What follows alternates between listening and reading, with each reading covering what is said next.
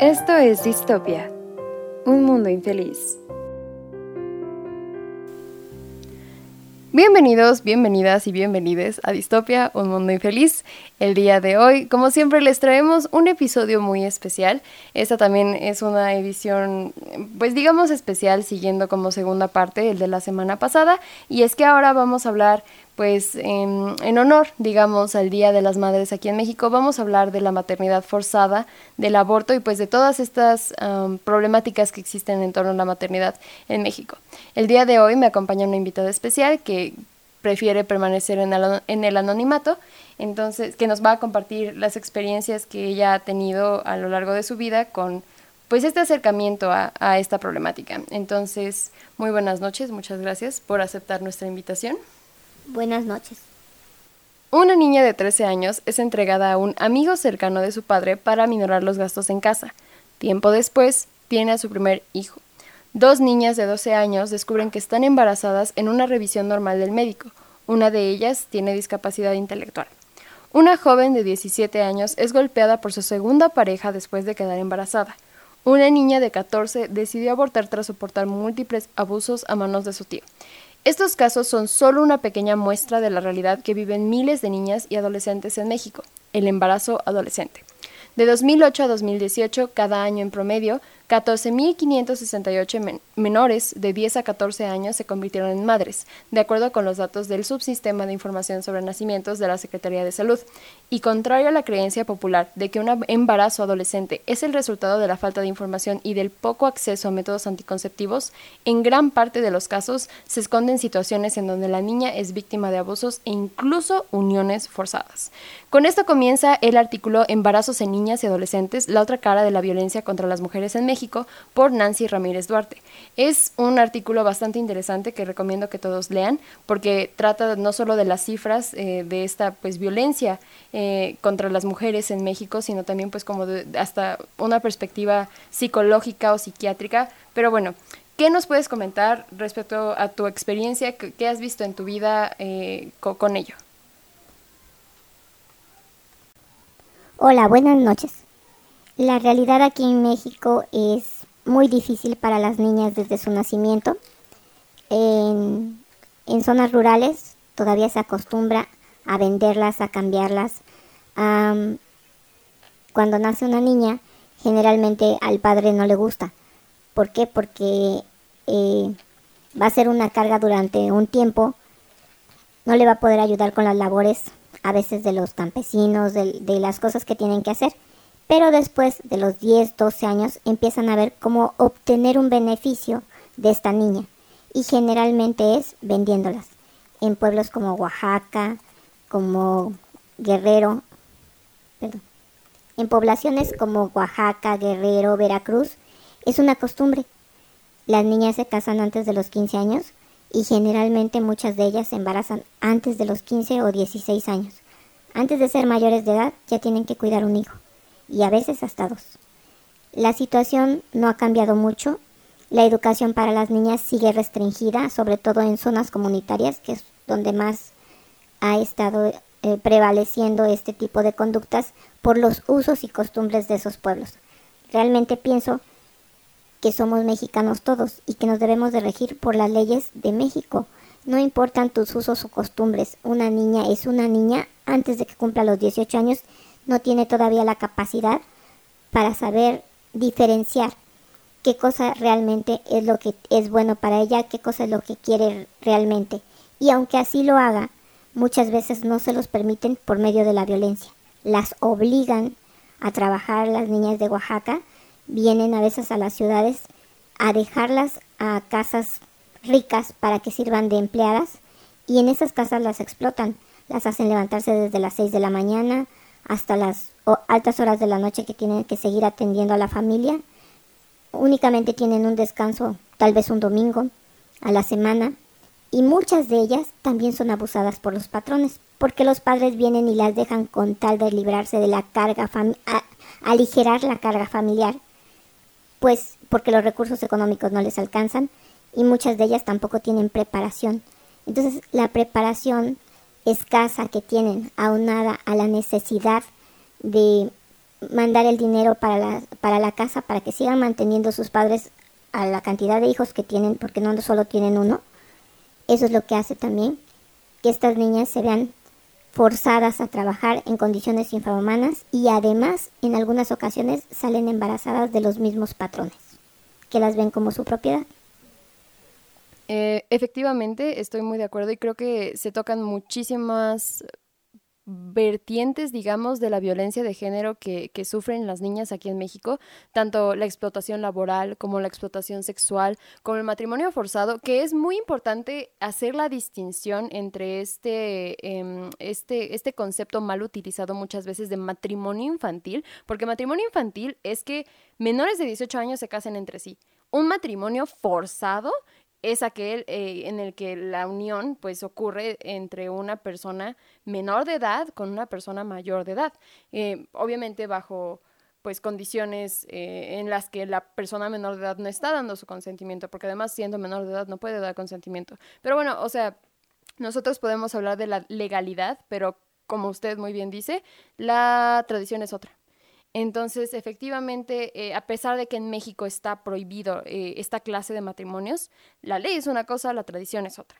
Entonces, no, no, no faltan los, um, los casos en los que se ve eh, esta, estas situaciones. No es solo en México, a nivel mundial, de hecho, la práctica de la unión forzada, según la ONU, se había reducido un 15% en el mundo, pero esta tendencia cambió por la crisis pandémica y que era algo que ya hemos hablado en tema en este en sesiones anteriores de cómo la pandemia pues exacerbó o bueno si no lo hablamos aquí me parece que sí pero si no estoy equivocada este pero sí se ha escuchado que la, la pandemia exacerbó que, que las personas principalmente mujeres se quedaran encerradas con su agresor en la casa entonces pues sí eh, según la ONU, como mencionábamos, eh, esta tendencia pues cambió justo por la pandemia y 650 millones de mujeres jóvenes y niñas se casaron a edades tempranas y en lugares como Bangladesh, Brasil, Etiopía, India y Nigeria, donde se producen la mitad de estas uniones, eh, según informó UNICEF el 8 de marzo del año pasado. Entonces, no estamos viendo, obviamente no es una problemática solo de aquí, como mencioné, es una problemática a nivel mundial, pero no estamos viendo que realmente más allá de, de no, pues es que son unas cifras horribles, que no sé qué más, no estamos viendo que realmente se haga algo para intentar cambiarlo. Y pues la, verdaderamente es, eh, da coraje, da impotencia, no me dejará mentir. Nosotras como mujeres, pues que afortunadamente no tuvimos que pasar por esta situación, eh, pues no, no nos vemos como... Lo único que nos queda es empatizar con ellas, ¿no? Porque muchas veces las niñas mueren en los partos porque son forzadas a dar a luz, eh, que esa es otra, eh, el embarazo forzado que se considera como tortura ante la Amnistía Internacional. Eh, aún así, pues se les fuerza, no se les permite practicarse un aborto porque está mal visto, porque es tabú, porque cómo te atreves, porque matar a tu niño, por Dios, eres una madre, pero ese niño muchas veces, ese niño, ese producto, el feto, muchas veces es producto de violación por parte de, como usted menciona, ya sea de los patrones que, que sí efectivamente abusan de las muchachas, eh, que les van a dejar para explotarlas laboralmente y sexualmente, que muchas veces también eh, el producto es este fruto de una violación incestuosa porque también mencionábamos la semana pasada que una cifra importante de los abusos sexuales, eh, de la violencia sexual que sufren las niñas, ocurre por un conocido de, una de, de los familiares o el mismo familiar. Entonces, pues sí, es algo descorazonador, pero uh, alguna vez, eh, y esta es una pregunta un tanto personal, ¿alguna vez le ha tocado ver a usted de cerca una situación de esta, después de esta, de esta clase? Sí, realmente eh, di 12 años de clase en zonas marginales, algunas de ellas, y a nivel secundaria llegan menos niñas que niños, porque muchas de ellas ya fueron este, sacadas del entorno escolar precisamente porque se embarazaron. Incluso entre los reglamentos de las escuelas de la, por parte de la SEP es que si una niña se embaraza tiene que darse de baja automáticamente, no puede ir a la escuela embarazada, sea el motivo por el que sea, por una, por una violación, porque así lo decidió tal vez y ejerció su sexualidad sin protección, o también podría ser pues porque está casada. Una niña casada ya no puede ir a recibir clases porque es un mal ejemplo para las otras niñas. Eso lo ve eh, nuestra Secretaría de Educación Pública. Entonces, obviamente, eh, después de los 12 años, cuando terminan la primaria, muchas de ellas ya no regresan a seguir estudiando, a continuar estudiando, a continuar preparándose. Pienso realmente que es, es un equívoco hacer esto. Creo que se les debe de orientar y sobre todo se les debe de dar las herramientas necesarias para que después de los 12 años que muchas de ellas ya están menstruando y empiezan a ser eh, fértiles, tengan el conocimiento de su cuerpo para evitar este tipo de embarazos. Además, también se les debe de empoderar para que ellas se animen a hablar cuando están siendo violentadas, porque la mayoría de ellas no lo hace. En algunas ocasiones eh, se presentaban a la clase de educación física en no en short, que se, a, a principio se exigía que llevaran un short llevaban pantalón largo, mayón, cubriéndose muchas partes de su cuerpo. ¿Por qué? Porque tenían golpes, porque habían sido violentadas en sus hogares o fuera de ellos. Entonces, eso también yo creo que los maestros que estamos continuamente con ellos o estábamos continuamente con ellos deberíamos de tener las antenitas bien paradas para ver este tipo de violencia. Pero difícilmente un maestro que está 50 minutos en secundaria con, con estos niños se da cuenta, porque la carga administrativa también es mucha. Pero se supone que en los, centros escolares hay trabajadoras sociales y ellas también deben de estar al pendiente de la comunidad. En otras poblaciones, como poblaciones rurales, incluso llegué a, toparme de cerca con casos de niños que sus compañeros los aislaban porque decían, este niño tiene cuernitos no era que el niño físicamente tuviera cuernos. Lo que pasa es que ese niño había sido producto de un incesto de el abuelo hacia, la, hacia su nieta y la nieta había dado a luz a su bebé porque obviamente no lo pudo abortar, no había no tenía el medio y aunque ella quisiera tal vez no lo pudo hacer sabiendo la problemática que iba a causar. Este niño cuando iba a la primaria los demás le decían que era un niño con cuernitos, porque era producto de un incesto. Y eso se veía tan normalizado que el abuelo seguía con su vida tal cual hasta que la niña se decidió que ya no, no siendo tan niña, ya tenía después 16 años, 17, se fue del pueblo y dejó al niño abandonado a la suerte con su abuelo. Sí, eh, esa última situación que usted comenta es especialmente fuerte y creo que nos da pie a empezar a mencionar pues todas las violaciones a los derechos humanos que estas niñas que no tienen acceso a un aborto, a pesar de que ellas deseen abortar, pues se les está haciendo, porque finalmente eh, mencionaba que, que, la maternidad forzada está considerada como, como tortura pero también eh, eh, considero importante mencionar el concepto de embarazo infantil, y es que un embarazo infantil forzado es aquel que se produce cuando una niña, ya mencionábamos, queda embarazada sin haberlo buscado o deseado y se le niega, dificulta, demora u obstaculiza la interrupción del embarazo. El embarazo forzado puede ser producto de una violación sexual o producto de la falta de educación en sexualidad, que ya mencionábamos en el artículo previamente este, revisado, que no es tanto por falta de educación o falta de información, sino que es más que nada por la violencia sexual. Entonces, la maternidad forzada eh, sucede cuando no fue buscada ni deseada. En el caso de las niñas menores de 14 años, sucede generalmente cuando se le impone el ser madre. Esta palabra se le impone. E imagino que mencionaba usted que, que la mujer, la mamá de este niño con cuernitos, una disculpa por el término, este, no quiso abortar por el que dirán, ¿no? Por como los problemas que podía representar.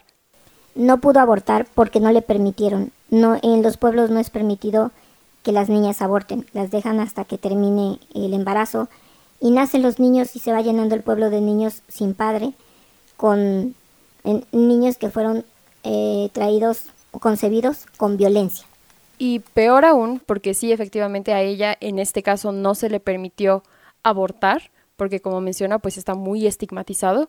Sin embargo, esto también es un atentado en contra de sus derechos humanos, porque es un atentado en contra de su vida. Y es que más de 1.500 mujeres y niñas mueren cada día a causa de complicaciones relacionadas con el embarazo y el parto, lo que se traduce cerca eh, de 550 mil muertes anuales. Estamos hablando de tanto mujeres como niñas. Sin embargo, pues las niñas también están contempladas en esta cifra porque está tan normalizado el embarazo infantil en México. Pero bueno, algo que también platicábamos era... Espérame, porque perdí. Él.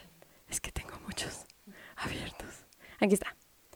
Ah, volviendo a, bueno, en aquellos casos en que el embarazo fue producto de violencia sexual y en los cuales se prohibió su interrupción, como en este caso, al momento en que la niña se convierte en madre, como ya mencionábamos, se han cometido tres tipos de violaciones a sus derechos humanos. Uno, imponiéndole una relación sexual no deseada que violó su libertad sexual. Dos, obligarla a llevar a término un embarazo que no buscó. Y tres, obligarla a ser madre contra su voluntad. Los resultados del balance regional de las niñas madres demuestran que en general no existen programas específicos para niñas menores de 14 años embarazadas o madres. Sin embargo, la mayoría de los países cuenta con algún programa para, adolescentes embarazadas implementado a través de las áreas de salud, educación o desarrollo. Entonces, esto también es una problemática porque no solo son niñas mayores de 14 años las que se están embarazando, que son a quienes principalmente se toma en cuenta en estos programas de apoyo, son niñas que vemos violadas desde los 6 años, desde los 9 años y a quienes no se les atiende por, por ignorancia, por miedo, muchas veces. Lamentablemente la religión también juega un papel muy importante en estas decisiones, en esta toma de decisiones. Es que cómo vas a matar a un regalo de Dios. No es un regalo de Dios, es una experiencia traumática para la niña, la víctima que sufrió todos estos eh, todos estos acosos, toda esta violencia. Afortunadamente, en 2021, el año pasado, pues la Suprema Corte hizo historia porque despenalizó la interrupción voluntaria del embarazo en un fallo histórico para el país. Muchas personas todavía se manifiestan en contra de esta decisión. Eh, hay movimientos que se dicen pro vida, cuando en realidad en lo personal yo considero que solamente son pro nacimiento, pro dar a luz, porque después de que el niño, la niña, el feto ya nació, ya no les interesa. O sea, si el, niño termina en situación de calle, no les importa.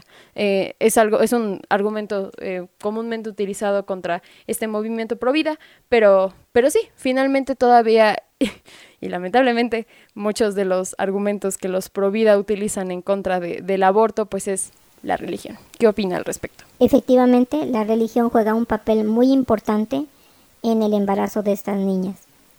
Las personas eh, en su fanatismo religioso, porque en los pueblos así es, realmente ven al cura como una extensión de Dios y ocurren situaciones muy difíciles para todos los, los niños, no solo las niñas, digo, en este caso pues el embarazo infantil se da solo con las niñas, sin embargo, la violencia se da contra todos los niños. En el caso de las niñas...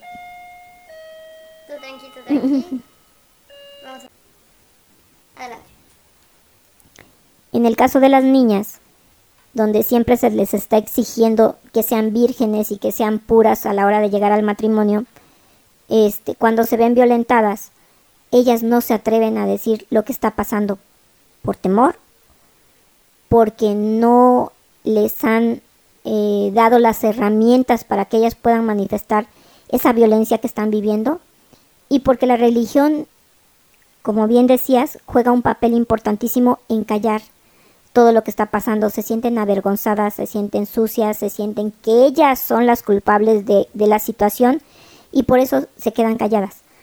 El embarazo, obviamente, cuando se manifiesta, y ya no hay manera de que lo oculten, es cuando empieza eh, apenas a saber, es la punta del iceberg, porque con el embarazo ya no hay manera de ocultar lo que está pasando. Y la situación probablemente llevaba años. La violencia sexual hacia ellas tal vez llevaba años y no se habían nadie en la familia o en el entorno se había percatado. Por eso es importantísimo no solo que ellas tengan el poder de decir las cosas, sino también que sus familiares más cercanos, como son sus padres, empiecen a cuidar el entorno, porque el entorno familiar a veces es el que se torna drástico. Si la mamá se da cuenta que el padre es el que está violentando a las hijas, la mamá tiene la obligación de denunciar a ese padre. Si el padre o la familia se da cuenta que son los tíos o el entorno cercano a la niña, tienen la obligación de seguirla protegiendo y de denunciar, eh, no solo judicialmente, sino de cualquier forma lo que está sucediendo. La niña jamás va a tener la culpa. Ningún niño pide ser violentado. Ninguna niña provoca a nadie, a un adulto, para que le haga eh, este, la violente. Entonces realmente lo que tenemos que hacer es hablar con nuestros hijos, empoderarlos de tal, de tal forma y darle los recursos y las herramientas para que ellos nos avisen de cualquier situación anómala, ya sea en su casa, en la escuela, en la iglesia, en cualquier entorno donde ellos se sientan amenazados por alguna, alguna persona mayor que quiera abusar de en cualquier forma de ellos. Estoy completamente de acuerdo. La verdad es que sí, nosotros también como ciudadanos tenemos la responsabilidad de exigir que, que, esto se penalice porque no es posible. El año pasado tan solo se estimaba que 3 de cada 10 niñas, el 30% de la población femenina infantil de entre 10 y 15 años en comunidades indígenas de Guerrero, Oaxaca y Chiapas siguen siendo vendidas por usos y costumbres y para matrimonios forzados. No son casos aislados, son una práctica bastante cotidiana en sus entornos y la verdad es que el Estado no quiere intervenir para poner un alto y esto lo denunció justo Eufrosina Cruz Mendoza, que es presidenta de la Comisión de Asuntos Indígenas de la Cámara de, de Diputados y ella refirió que las niñas vendidas tienen entre 10 y 15 años, por lo que mientras el gobierno federal no implemente una política pública para empoderar a las menores, las historias de ventas de niñas y adolescentes van a seguir. Y de nuevo, esta, esta, esta denuncia no, no se queda solo aquí.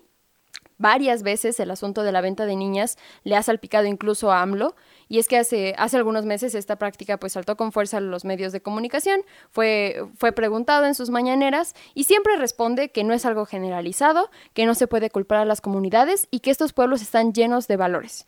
Entonces, híjole, sí es este, nosotros como padres, como hermanos, como familiares, como vecinos, como amigos, podemos hacer la diferencia, sí, pero duele que el gobierno, que es quien tendría que penalizar esto para que realmente empiece a haber un cambio, no le importe. Entonces, con esto quiero terminar el episodio de hoy. Muchísimas gracias por aceptar nuestra invitación. Muchas gracias por la invitación. Es necesario abrir estos foros para que todos comprendan que estamos involucrados, no solo en lugares donde está pasando esto.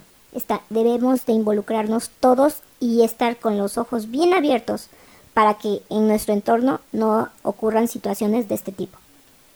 Completamente de acuerdo. Pero bueno, con esto cerramos este episodio de la semana y nosotros nos vemos el siguiente miércoles en Distopia.